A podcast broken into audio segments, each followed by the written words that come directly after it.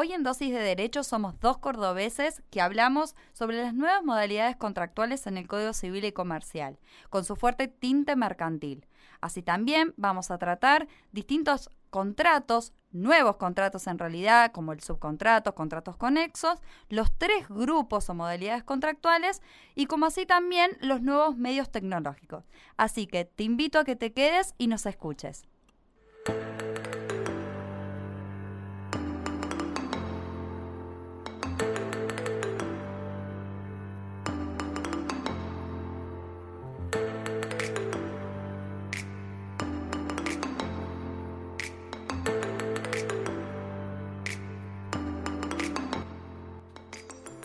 Todos, ¿cómo andan? Soy Pau, estoy acá con Gon. Gon, ¿cómo estás? ¿Qué haces, Pau? Bien, todo bien, por suerte. Bueno, les adelanto, el nuevo episodio va a tratar de las nuevas modalidades contractuales previstas en el Código Civil y Comercial de la Nación. Que viene tan bien que, que es un, más manos de código nuevo. Como verán, seguimos con esa onda del Código Civil y Comercial de la Nación para aquellos que no lo han estudiado o aquellos que lo han hecho para que lo refuercen, lo refresquen. Así que, bueno, eh, luego voy a comenzar con el capítulo, pero antes, Gon, comentanos dónde podemos encontrar dosis de derecho. Sí, obvio. Nosotros, como saben, tenemos nuestra página web que es www.dosisdederecho.wordpress.com. Ahí van a encontrar todo lo que trajo Pau hoy, todas las referencias con los links para que los deriven directamente a los soportes que estuvo usando para preparar esto. Y si quieren bucear un poco más, ahí van a encontrar esa información. Y después en nuestras redes sociales de Twitter, Facebook, Instagram y LinkedIn cada uno en dosis de derecho o arroba dosis de derecho, según cuál sea la plataforma, van a poder encontrar contenido original que sacamos de acá para poder llevar y adaptarlo a esas redes sociales. Y también van a encontrar ahí partes originales de pedacitos que no quedaron dentro de lo que dijo Pau o que nos salteamos o que pensamos que era mejor no incluirlos acá. También lo van a tener ahí para tener una, una dosis de derecho extra todos los días en ese tipo de redes. Así que no hay excusa, no hay, no hay límite de tiempo ni momento para poder escucharnos y poder vernos en las distintas redes. Obvio, son 30 minutitos para escuchar, más o menos, que es lo que va a durar cada episodio. Y después tenemos las redes que casi sin querer te estás actualizando. Por supuesto, así que justamente este podcast es eh, la idea de actualizarnos e informarnos mediante redes. Es para eso, exacto. Siguiendo la idea de información, les traje, como bien dije, un tema que manteniendo la línea de los contratos civiles y comerciales, eh, algunos de ellos que están contemplados a partir de este nuevo cuerpo legal que tienen un tinte mercantil. Para, antes de que arranques con el tema, quiero decir que hemos recibido bastantes mensajes por ser el, primer mes y piquito que estamos haciendo esto, así que estamos, estamos muy contentos. Sí, tenemos algunos seguidores y ya tenemos algunos, algunas consultas, algunos saludos que eh, queremos ver de a poco en la medida de lo posible y que no sean extensivos tanto estos audios tan, tan largos, hacer, eh, tratar alguno o, alguna consulta que nos hayan hecho, responderla acá. Así que también lo vamos a, lo vamos a hacer, pero al final. No, primero te vamos a dejar hablar a vos y al final vamos a agarrar uno, uno o dos mensajitos y lo vamos a, Perfecto, así eh, damos respuesta y también son bienvenidas todas sugerencias, propuestas, comentarios. Así que bueno, siempre al final de, de algún episodio vamos a tratar y responder la mayoría de ellos. Obvio, sí. Podemos decir que si hay una materia en lo que claramente notamos la unificación del Código Civil y Comercial es en el área de los contratos. La normativa hasta ahora vigente lucía en cierto modo dispersa y desactualizada, pero a partir del nuevo código vemos que observamos un cierto orden. Teníamos varios interrogantes al respecto. ¿Qué ocurría con el mundo tecnológico que nos rodeaba? Todas las situaciones lograban encajarse, encuadrarse en el antiguo Código Civil? No, seguro que no. Coincido con vos. En principio no encontraban todas las situaciones su encuadre legal. Además, vemos que había numerosos conflictos interpretativos. Paralelo a ello, la fenomenología contractual fue creciendo y así el surgimiento de nuevos contratos como los contratos de consumo, franchising, vemos el leasing o inclusive los contratos conexos contratos, subcontratos, dentro de los cuales algunos voy a tratar en el presente episodio para que empecemos a utilizar estas figuras contractuales. Como verán, siempre traigo alguna idea de la parte contractual para no limitarnos a aquellos contratos tradicionales donde pueden encontrar situaciones un mejor encuadre. Pero bueno, antes de adentrarnos a cada contrato en especial, me gustaría para aquellos que ya han estudiado el Código Civil y Comercial y aquellos que no lo hemos hecho en la facultad, sino en el Código Civil argentino anterior. Presente, yo. Presente, del cual me incluyo. Partamos de la base de lo que es el antiguo y el nuevo concepto de contrato. Bien. El antiguo de- contemplado en el 1137 era simple, que habrá contrato cuando varias personas se ponen de acuerdo sobre una declaración de voluntad común destinada a arreglar sus derechos. Dejamos de lado esa idea. Hoy por hoy, en el artículo 957, partimos de un nuevo concepto de contrato. Contrato es acto jurídico, es decir, contrato igual a acto jurídico. Ya lo dice el artículo, digamos. Definición más clara y acabada que el antiguo Código Civil. Por supuesto que continúa el artículo que establece mediante el cual dos o más partes manifiestan su consentimiento para crear, modificar o extinguir relaciones jurídicas patrimoniales. Es decir, utiliza el nuevo término de acto jurídico, pero mantiene la idea de pluralidad de partes. Bien. Eso como base y otras dos ideas que me gustaría mencionar antes de adentrarnos a la parte de los contratos en especial, siempre la parte general y después vamos a la parte especial, que son dos puntos generales que encuentran nueva recepción en el código, que es la autonomía de la voluntad por un lado y por el otro la fuerza obligatoria de los contratos. La autonomía de la voluntad es un concepto que encuentra una fuerte recepción en nuestro código. Y si bien tiene un denso significado, debemos distinguir lo que es la libertad de contratar y la libertad contractual. La libertad de contratar hace referencia a que cualquier persona tiene la libertad de obligarse, juntarse con otra persona y actuar un contrato. Cualquier persona capaz. Exactamente.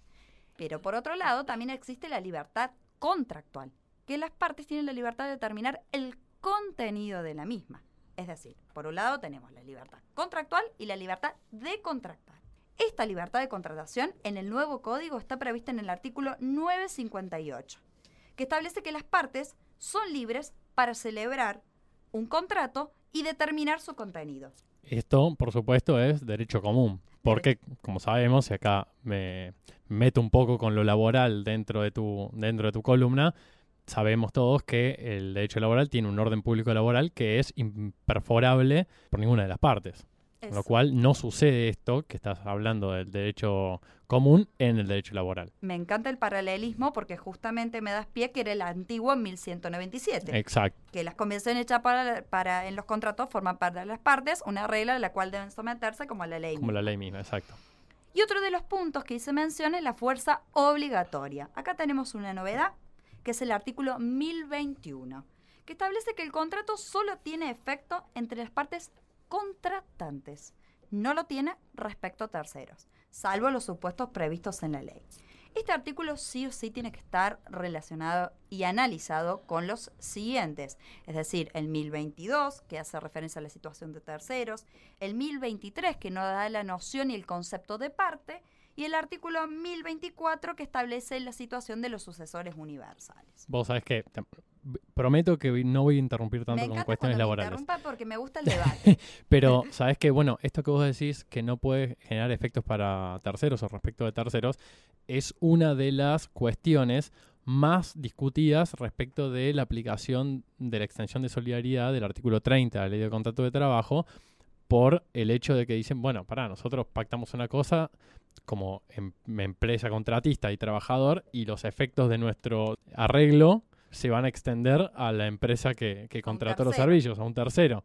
Entonces, acá hay un, hay un nudo que los, los laboralistas que defienden a la empresa principal, que contrata los servicios de la contratista, sacan siempre cuando los intentan condenar o cuando los llevan a juicio por este tema. Exactamente. Y me das el pie perfecto relacionado con, con normativa laboral de uno de esos supuestos que son los subcontratos.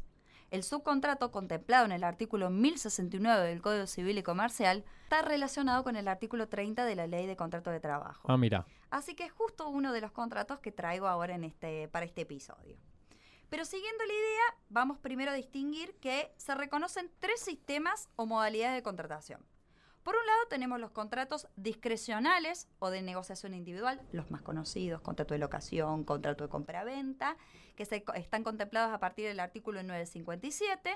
Por otro lado tenemos el segundo grupo que son los contratos por adhesión a cláusulas generales predispuestas. Y un tercer grupo que son los contratos de consumo, a partir del artículo 1092 y siguiente relacionado con la ley de defensa del consumidor. Pero para, ¿los contratos de adhesión y los de consumo no son lo mismo? No, no, no. Te adelantas, pero gracias por la aclaración. No todos los contratos de adhesión son de consumo, pero por lo general los de consumo son adhesión. Te voy a poner un ejemplo. Por favor. Hay contratos de adhesión que no necesariamente son de consumo, como son los contratos de distintas empresas, como de proveedores, que son los business to business, B2B, la sigla, que no necesariamente son de consumo. Eso es un, un claro ejemplo en donde esa regla se cae y debemos aclarar que por lo general lo que sí, los contratos de consumo suelen estar bajo la forma de contrato de Claro, es al revés. Habitualmente son de adhesión. Exactamente. Pero volviendo al perdón, primer... me, me encantó la aclaración porque eso es un punto importante que lo voy a volver a repetir. Buenísimo. El primer punto es, el primer grupo son los contratos discrecionales o de negociación individual en donde vemos que el nuevo código mantiene los lineamientos dados por el antiguo, no hay muchas modificaciones o sustanciales en, cuanto a doctrina y jurisprudencia, sin embargo, sí hay novedad en lo que son los contratos preliminares, del cual se incluye la carta de intención tratada en el episodio anterior, para aquel eh, alumno que ha venido a clase o lo ha escuchado. Tenemos también las subcontrataciones y los contratos conexos, que es uno de los contratos que también voy a hablar. Brevemente, vamos con el primero, el subcontrato. Está contemplado a partir del artículo 1069, que establece que es un nuevo contrato mediante el cual el subcontratante crea a favor del subcontratado una nueva posición contractual, derivada de la que aquel que tiene el contrato principal. Características de este contrato es contrato derivado, sucesivo y que tiene que poseer el mismo contenido económico. Tengo una pregunta. Esto de que sea un contrato derivado, ¿Significa que es accesorio también del anterior?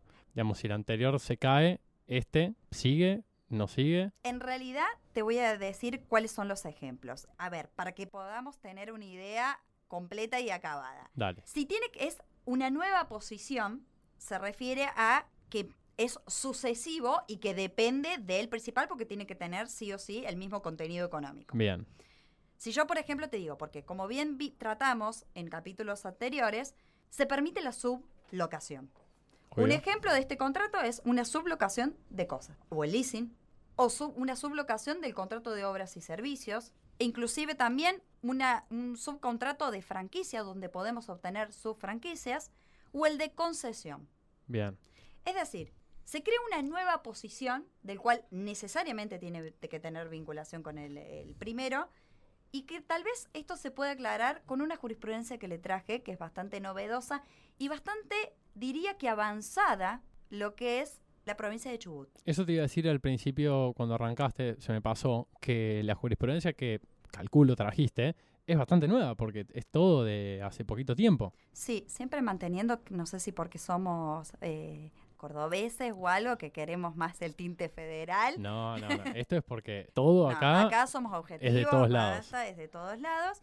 Pero bueno, me, llamó la atención este fallo porque es del año 2014, del 13 de noviembre. Claro, relativamente poco. Relativamente, y ya era previsor y establecía el tema del subcontrato contemplado en el artículo 1069. Brevemente, la situación era que existía, lo repito, lo nombro el fallo, que es Santos María José contra Sencosud y otro sobrecobro de pesos del año 2014, en donde se establece la, Cámara de, Apelaciones de Treleu, la Sala A, dispone que no hay subcontrato del artículo 1069 ni tampoco el artículo 30 de la LCT, ¿Por qué? Porque ese, este, en este caso era un trabajador que reclamaba tanto a Cencosud como la otra empresa que es de, de la sigla CIJSRL, donde reclamaba esos cobros de pesos, con el argumento de que se trataba de un shopping que tenía dentro de ese shopping un local destinado a Cencosud y que había una especie de sublocación. Ah, es un clásico eso con los shoppings, es un clásico.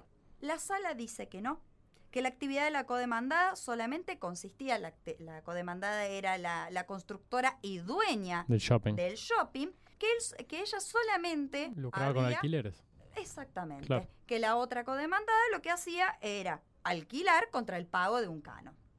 Pero no logró justificar esa sublocación o en su caso subcontrato laboral. Obvio, porque en general en estos casos, tanto, digamos, el shopping su actividad es el alquiler de los locales, es una actividad inmobiliaria, y después cada uno de los locales y los, los emprendimientos y las personas jurídicas que entran ahí a, a desarrollar sus actividades comerciales tienen una habilitación propia y tienen su propio giro comercial separado estando a veces o no vinculado la eh, caja y los ingresos que hacen con el pago al, shopping. Eso depende del contrato comercial entre las dos. Pero esta diferenciación hace que a veces el trabajador no pueda morder y termine declarándose lo que vos acabas de contar. Claro, que no, no prosperó, pero fue novedoso porque establece directamente, eh, nombra la figura de subcontrato. Bien. Es decir, tenemos contratos preliminares, ya está todo en un capítulo anterior, tenemos eh, subcontrato, contrato conexo. Nueva terminología utilizada. ¿Qué es el contrato conexo que está receptuado en el artículo 1073? Que me pareció bastante interesante. Dispone que hay conexidad cuando dos o más contratos autónomos se hayan vinculados entre sí por una finalidad económica común. Yo lo primero que dije, un ejemplo. Te lo digo. Tengo dos ejemplos. a ver. Algo. El dinero electrónico. ¿Por qué? Tenemos por un lado la empresa que emite una tarjeta. Por otro lado, la entidad bancaria, que es la que distribuye el producto financiero. Sujeto A, sujeto B y te nombro el sujeto C. El proveedor, que es el que entrega el dinero en determinada forma.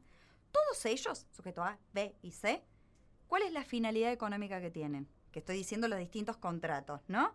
La finalidad económica común que tienen es hacer que un cliente X acceda al dinero desde cualquier sucursal bancaria utilizando cualquier operador de dinero electrónico, sea Banelco, Link, por así decirlo, ubicado en cualquier lugar en el país o en el mundo. Sí, claro. Otro ejemplo son los contratos de salud, donde intervienen en forma mancomunada tantos médicos, las clínicas, ambulancias, para que un sujeto obtenga el servicio finalmente indivisible, que cuál es el de asistencia médica. Obvio. Son dos ejemplos que encontré y me parecieron bastante claros, donde se ven representada esa finalidad económica común. Son algo que a lo mejor nos pueden utilizar si uno tiene que asesorar a veces a alguna clínica o médicos o algo, de esta alternativa contractual que, eh, bueno, que es novedosa eh, en este primer grupo de los contratos discrecionales. Vamos al segundo grupo, avanzando, el contrato por adhesión. Bien. Era lo que ya habíamos hablado anteriormente. ¿Cuál es la característica? Que una de los contratantes adhiere a cláusulas generales predispuestas del cual no tuvo intervención en la, en la redacción. Como bien dijimos, podemos tener contratos por adhesión que no sean de consumos, como los negocios de empresa con proveedores, negocios B2B, business to business, mientras que los contratos de consumo, salvo algunas excepciones, siempre eh, se realizan bajo la modalidad de contratos por adhesión. ¿Cuáles son los caracteres de este tipo de contrato? Que son las cláusulas generales predispuestas, deben estar comprensibles, deben ser autosuficientes, la redacción debe ser clara, completa y fácilmente legible. Tal vez nos suena bastante común o tal vez en algún momento lo hemos leído en lo que es eh, la ley de defensa de consumidor. Claro, sí, eso está por decir. Se va a guardar vinculación con los contratos de consumo, pero lo dispone expresamente a partir del artículo 984 pero los artículos no es que me lo sepa de memoria, por más de que, de que Gon lo diga. siempre pero siempre está bueno cuando te preguntan por lo menos saber orientarnos en qué parte del Código Civil y Comercial está, porque pasamos de tener tantos artículos a tan poco, que bueno, por lo menos saber en qué título, en qué sección eh, se encuentra cada, cada tipo de contrato. Sí, obvio, re importante. Así que bueno, siguiendo con el 984, también los contratos de adhesión tenemos las famosas y conocidas cláusulas abusivas, del cual dispone cuándo se consideran o debemos tenerlas por no escritas, que son cuando las cláusulas desnaturalizan las obligaciones del predisponente, las que importan renuncia o restricción a los derechos del adherente y las que por su contenido, redacción o presentación no son razonablemente previsibles. ¿El, ¿El, predisponente es el que hace el contrato o el que adhiere? A ver, en realidad el adherente es el que no escribió. Valga decir la, la, redundancia, es el que adhiere a esa... El que no escribió las cláusulas. El proponente predisponente es... El que las escribió. Exactamente. Bien. Siguiendo, el Código Civil y Comercial nos da una definición de cláusula abusiva. Bien. es el artículo 1119, y del cual, si bien uno lo puede buscar, nos da un concepto de lo que es aquella cláusula abusiva, que es aquella que tiene por objeto o por efecto provocar un desequilibrio significativo entre los derechos y obligaciones de la parte. También contempla, que no voy a aburrirlos con el tema del control judicial, que eso se mantiene, como también así la facultad del juez de declarar la nulidad de alguna cláusula que él la repute como abusiva. ¿Qué es importante para mí en este tipo de contrato de adhesión? Es la similitud con la ley 24240, la ley de defensa del consumidor, más allá de sus modificaciones, en su artículo 37. Es muy similar en cuanto a qué se considera por cláusulas no abusivas y qué ocurre eh, cuando se las tienen por no escritas. Así que bueno, más allá de eso, hay bastante similitud con la ley de defensa del consumidor. Para entonces, la ley de defensa del consumidor no quedó derogada por la sanción del nuevo código y la inclusión de, de artículos relacionados al de defensa del consumidor en el Código Civil y Comercial. No, al contrario, reafirma y en algunos casos, como en el tema siguiente, amplía y refuerza la ley de defensa del consumidor. Mantiene los mismos lineamientos y en algunos casos es una copia.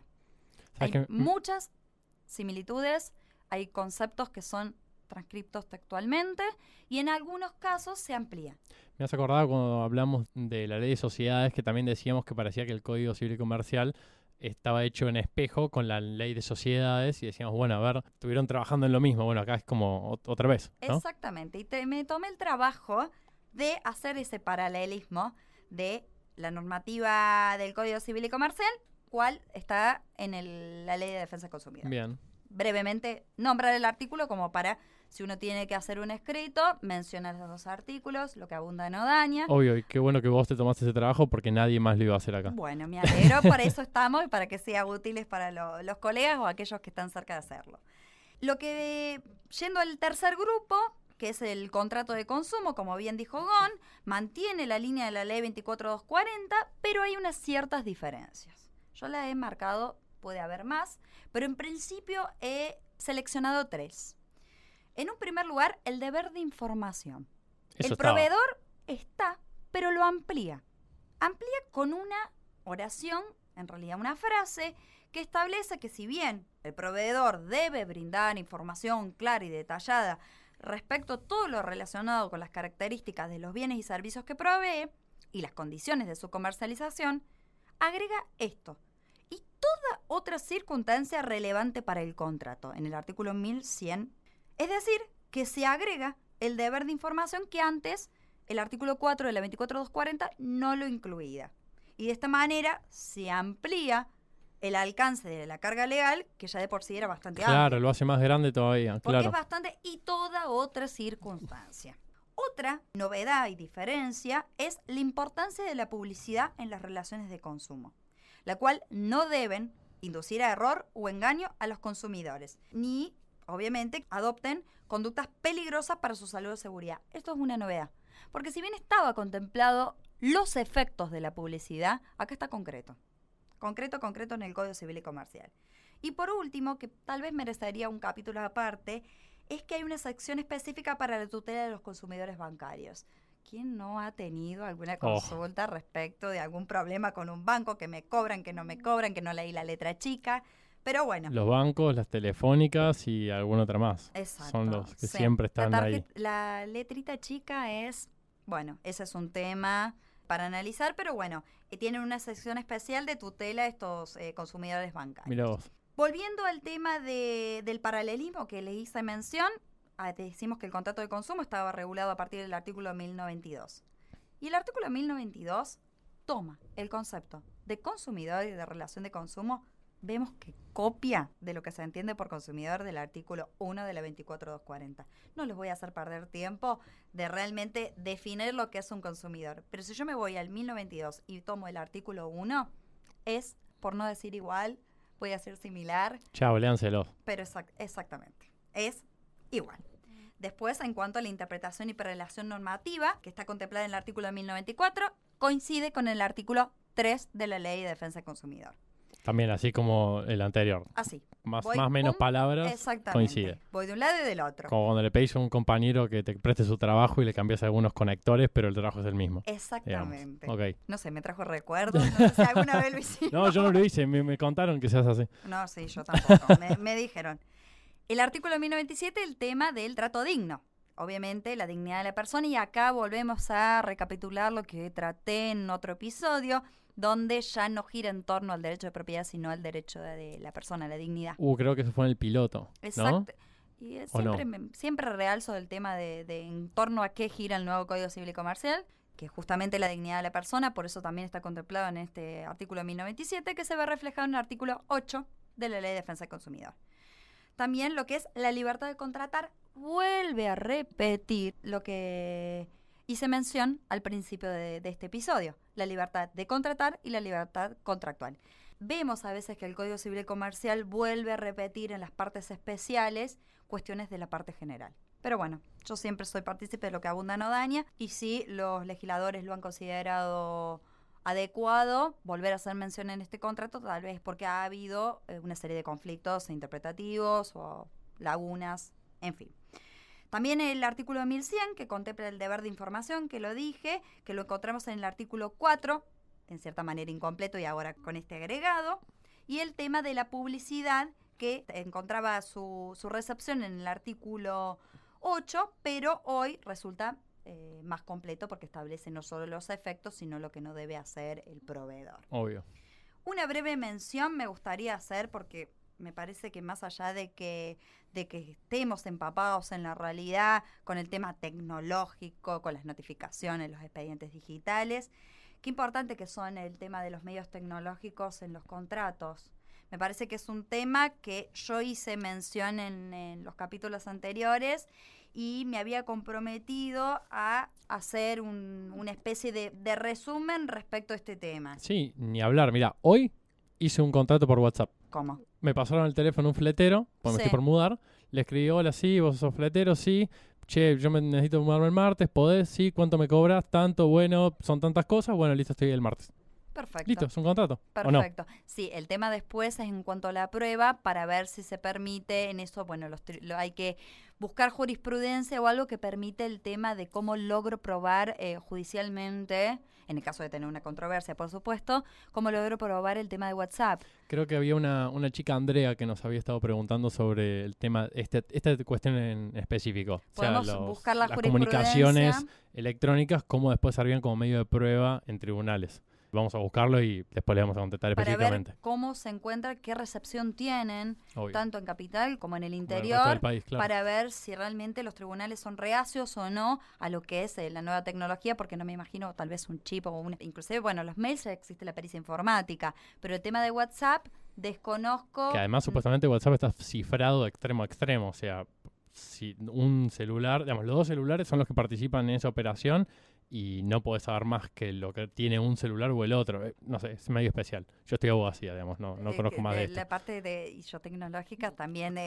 bastante rústica, pero bueno, es un tema para, para tratar y me parece que podemos actualizarnos y compartirlos con ustedes. Pero bueno, ya eh, que venimos con la línea de la utilización de los medios tecnológicos, el artículo 1106 dentro de los contratos de consumo establece estas modalidades especiales contemplando la utilización de los mismos. Y dispone este artículo, siempre lo leo porque me parece interesante en cuanto a la última parte. Siempre que en este código o en leyes especiales se exija que el contrato conste por escrito, este requisito se debe entender satisfecho si el contrato con el consumidor o usuario contiene un soporte electrónico u otra tecnología similar. Primer comentario o interrogante que nos hacemos es ¿por qué se colocó en esta sección el artículo cuando se trataría de un principio de una regla general? Es verdad, quizás sea, eh, estoy ensayándolo en vivo. Yo me, la- hago la idea. interrogante, pero tal vez porque es lo que más se suscita. No sé, yo creo, ¿sabes qué es? Que es bastante vanguardista en el sentido de que la gran mayoría de las operaciones comerciales minoristas hoy en día en el mundo están tendiendo a irse a medios digitales, a medios electrónicos. Y en Argentina hay cada vez más. Bueno, hay cientos de portales y de hecho todos o casi todos hemos o comprado o vendido cosas por internet Lógico. celebrando contratos parecidos al que acabo de, de comentar con el fletero. Con lo cual es posible que tenga un sentido de vanguardia respecto a este tipo de operaciones y de contratos donde es tan frecuente, más allá de que, como vos decís, es aplicable a cualquier contrato, digamos. Claro, porque en realidad, como bien digo, el Código Civil Comercial consagra la libertad de formas. Hay una libertad de forma respecto de los contratos. Entonces, las partes pueden utilizar la forma que les parezca más conveniente. Si me establece esa libertad, tranquilamente se podría tratar en la parte general. Es un comentario que me parece, si agarramos la parte general únicamente y nos limitamos a eso y decimos, uh, no, no se puede utilizar los medios electrónicos, vayamos un poquito más allá, que en los contratos de consumo se establece y podemos decir que en realidad... Que sí. Sí, se pueden utilizar y lo hemos visto. Lo que sí es importante es el tema de la firma digital que la firma sí está contemplada en la parte del artículo 288, vamos a la parte general, en donde establece que la firma prueba la autoría de la declaración. Se utiliza también la firma digital, en donde se necesita que ésta asegure indubitablemente la autoría e integridad del instrumento. Qué tema, ¿eh? El de la firma digital. Después te vamos a pedir que hagas algo más especial. Ay, siempre con la tecnología. Por favor. Todo por haberme metido en la parte contractual. Y si, no, te iba a preguntar yo después del programa una consulta particular con ese tema. Es un tema, la firma digital, pero bueno, en definitiva, volvamos a recapitular. Hemos visto la noción de contrato, dos puntos generales e importantes, que son la autonomía de la voluntad y por el otro lado la fuerza obligatoria de los contratos, los tres grupos de contrato, contrato discrecional, que dentro de ellos encontramos contratos preliminares, la carta de intención tratada anteriormente, subcontrato, contrato conexo, segundo grupo, contratos de adhesión y tercer grupo, contratos de consumos con esta novedad de los medios electrónicos. Si los contratos de consumo tenemos una larga normativa, establece los contratos a distancia, que estaría bueno para aquellos colegas que tienen tiempo de poder leerlo porque me parece bastante interesante y es un ping-pong con la ley de, de defensa del consumidor. Es como, como dijimos, no es que la, la deroga, sino que la reafirma, inclusive amplía. Claro, parece hecha en espejo. Exacto. Siempre hago el paralelismo porque me gusta cuando uno arma un escrito poder completarlo con la normativa, más allá de que obviamente si resulta aplicable, eh, que sea completa.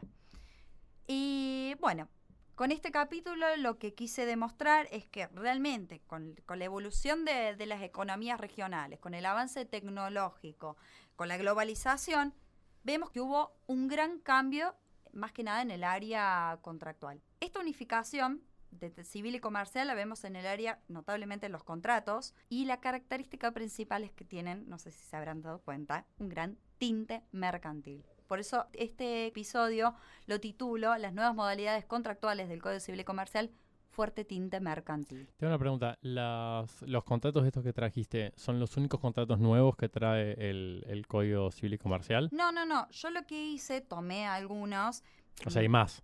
Me refiero, sí, más que nada figuras, porque si yo me quisiera, podría hablar de, los, si bien los contratos eh, originales se mantienen, uno tiene que hacer más un análisis, pero estas son ideas, por ejemplo, yo no traté los, todos los contratos preliminares. Hablé de ah, carta de intención, como tal vez los que, los que más utilizamos, o el subcontrato, si bien fue genérico, di algunos ejemplos, si yo me tenemos la locación de cosas que también contemple el subcontrato, pero hay que ir, voy despacio, para ir absorbiendo el nuevo, exactamente, el nuevo Código Civil y Comercial de a poco, pero bueno, siempre resaltando que tienen un fuerte tinte comercial, mercantil. Obvio, claro, sí, sí. Porque los que traté siempre dan una, una dosis, que la redundancia, una dosis mercantil. Pero bueno, volviendo a lo que son estas nuevas figuras, además me gustaría hacer mención de que se ven contemplados nuevos conceptos, como son los medios electrónicos, la firma digital, los contratos a distancia, que permiten, en principio, llenar esos vacíos legales. Yo arranqué este episodio haciendo mención de que en principio no logramos eh, ver si todas las situaciones que nos rodeaban encontraban, su encajaban eh, su encuadre legal en, eh, el, antiguo, código. Y es que seguro que no. Que si bien seguramente van a suscitarse controversias, vacíos, pero en principio podía decirse que vienen a llenarse esos vacíos legales, venimos a ajustarnos más a la realidad y creo que son gracias también a estas figuras estas nuevas figuras contractuales que permiten obviamente encuadrar las situaciones que se van suscitando día a día. Así que bueno, con este capítulo creo que tenemos nuevos conceptos que podemos utilizarlos no solo en, en la parte contractual, sino también, como, como bien Gonza dijo, en la parte laboral. Sí, la verdad me gustó bastante. Me gustó mucho lo de, tema de consumo. Me parece súper interesante. Es mucho más extenso. hay, hay muchas cuestiones para tratar del nuevo Código Civil eh, y Comercial. Pero como bien dijiste, el contrato de consumo es. No, y además, ¿sabes qué? Me parece que es algo que está ahí para explotar y que todavía no, no estalló. Exactamente. todo el tema de, de cuestiones de consumo. Y hay que ver cómo viene todo el, el tema de, de, la parte digital. Obvio, sí, también. Así que estaría bueno que a medida que vayamos avanzando, vamos incorporando nueva jurisprudencia, a ver si encontramos novedades. Yo encontré ese fallo del subcontrato bastante adelantada, eh, la provincia de Chubut, al cual le mandamos un saludo si nos están escuchando. De la ciudad de Trelew. Exactamente, porque, bueno, ya hizo mención del nuevo Código Civil y Comercial, subcontrato. Obvio, díganos si nos están escuchando, escríbanos y cuéntenos. Y comentarios, sugerencias, todo lo que, que opinen será bienvenido y bueno, nuevos temas también, si les quedó alguna duda o, alguna propuesta, más que bienvenido. Obvio, todo lo pueden mandar a dosisderecho.gmail.com. Ahí también nos pueden escribir si quiere que le mandemos el programa, cosa que lo puedan tener, digamos, para compartir o para escucharlo donde quieran, descargado, así no usan los datos. Si no, lo van a encontrar en nuestra página web www.dosisderecho.wordpress.com y todo lo que generemos de contenido especial para las redes sociales en Twitter y en Instagram arroba dosis de derecho, en Facebook dosis de derecho y en LinkedIn también dosis de derecho. Y como lo prometido es deuda, vamos a leer y vamos a contestar algunos mensajes. A ver, comentame. Si te parece. No sé si decir el nombre y apellido. Voy a decir el nombre. El nombre, el nombre de pila me parece. Eh, Florencia nos escribe y dice: Recién recibida, hace poco que ejerzo, cuando leí de lo que se trataba, me encantó. Así que bueno, gracias. Gracias, gracias Flor. Nos encanta que te encante. Después tengo eh, otro acá que se llama Reinaldo, que dice que es de Corrientes Capital y está estudiando abogacía todavía no está recibido, y nos dice, nos hace una consulta, dice, ¿cuáles son los fueros en los que un profesional novel o próximo a recibirse tiene oportunidades para iniciar su carrera en un mercado con el grado de saturación como es el derecho recomendaciones y advertencias. Nos, nos pide. ¿Querés? Chan. ¿Querés? Chan. ¿Por dónde empezar? Él le pregunta por dónde Tal cual, la de él y la nuestra. En lo personal, lo que yo diría es, tranquilo, en lo que es el mercado de trabajo como abogado vas a encontrar, afortunadamente tenemos mucho, en lo que respecta a mí particularmente, que es lo laboral. Es más, voy a dar un consejo específicamente para lo laboral y uno más genérico. Específicamente para lo laboral, yo diría, empezá siendo parte actora, empezá defendiendo trabajadores. Es una escuela mucho más rica, al menos en mi experiencia, que la de defender a la parte demandada, que generalmente es la empresa o el, o el empleador. Y yo por cuanto el tinte de, oficio, ¿no? Claro, en general tienes que estar más encima de la causa y eso hace que la aprendas más y mejor. Y después, aplicable a esta rama y a cualquier otra, trabaja en un lugar o con gente que, de la que puedas aprender aunque el trabajo sea quizá al principio no tan sí, pesado, peor pago y etcétera, es preferible al principio contar con gente que tenga ganas de enseñarte y que enseñe bien y sepa que con gente que no le importe y vos estés ganando más dinero. Coincido. O trabajando menos horas. Coincido. Tal vez, me atrevo a decir que uno de los fueros que, que tal vez hay más, eh, más posibilidades en cuanto tanto clientela o como de asesorar es también, eh, coincido con vos, el fuero laboral tal vez porque siempre tenemos algún amigo, algún conocido que sea o trabajador o que haya tenido algún conflicto, eh, que es un poco más difícil de aquellos que tengan una sociedad, ya asesoran más la parte de conflicto societario, no todos tenemos una sociedad. No, obvio, generalmente eso pasa cuando o tu familia tiene un negocio familiar y ya te están preguntando estás en la, en la facultad o te acabas de recibir, o eh, ya cuando tenés algunos años más en la profesión. Eso es más habitual. Lógico, coincido con, con vos, eh, Gonza, así que de todas maneras cualquier área, creo que, que hoy por hoy hay oferta, hay posibilidad de, de adentrarse en los distintos fueros y obviamente también tener la no dejar de lado la posibilidad de si te interesa también no litigar, sino estar del otro lado del mostrador. Obvio, claro, sí, del lado de la justicia. Hace mucho que no hablamos de, adentro. Sí. Desde el lado de adentro será que estoy de afuera. Sí, pero, pero también esa posibilidad, no sé, de corrientes como, como se encontrará, la posibilidad de concursar, depende si te gusta litigar o no. Sí, obvio. Lo que tiene la así es la posibilidad de eh, una variedad muy grande, tiene una palestra muy grande de, opciones y vas a ir encontrando tu camino.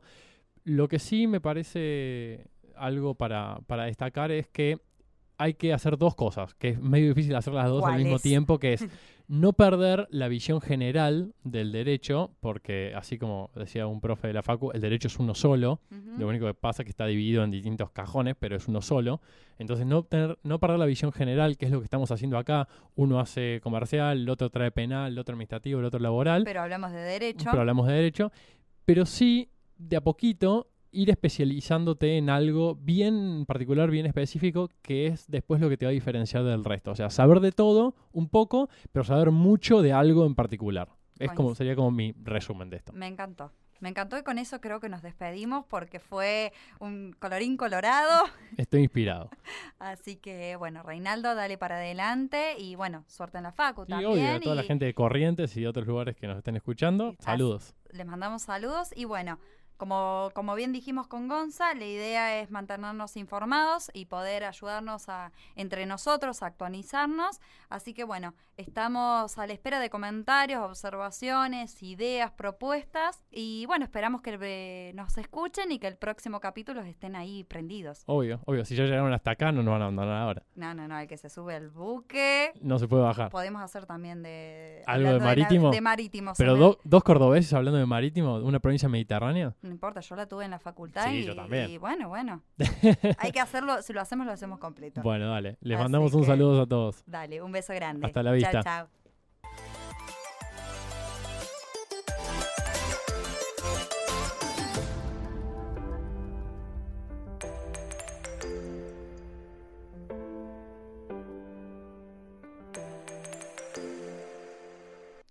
Si te gustó este episodio, hay mucho más en nuestras plataformas de iTunes, YouTube, SoundCloud y Mixcloud.